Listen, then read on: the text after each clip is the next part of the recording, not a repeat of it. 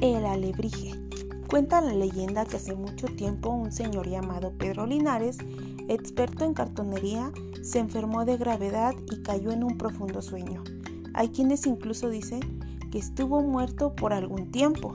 En ese sueño que tuvo, la sensación de haber estado en un bosque tranquilo, atravesando por veredas rocosas en donde frecuentemente escuchaba ruidos extraños.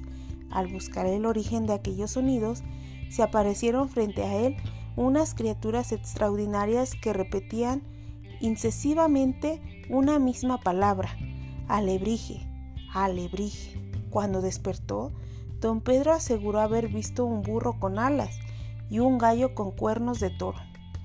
En ese mismo sueño se le apareció un hombre que le indica la salida de aquel mundo fantástico. En cuanto se recuperó y tuvo fuerzas, comenzó a recrear aquellas criaturas extrañas utilizando la técnica de cartonería que ya dominaba.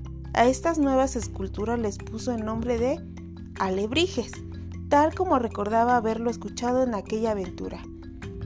Fin.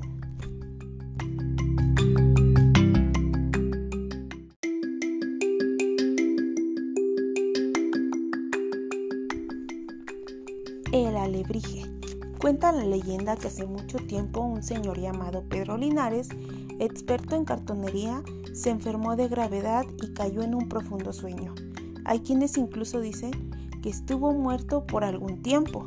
En ese sueño que tuvo, la sensación de haber estado en un bosque tranquilo, atravesando por veredas rocosas en donde frecuentemente escuchaba ruidos extraños.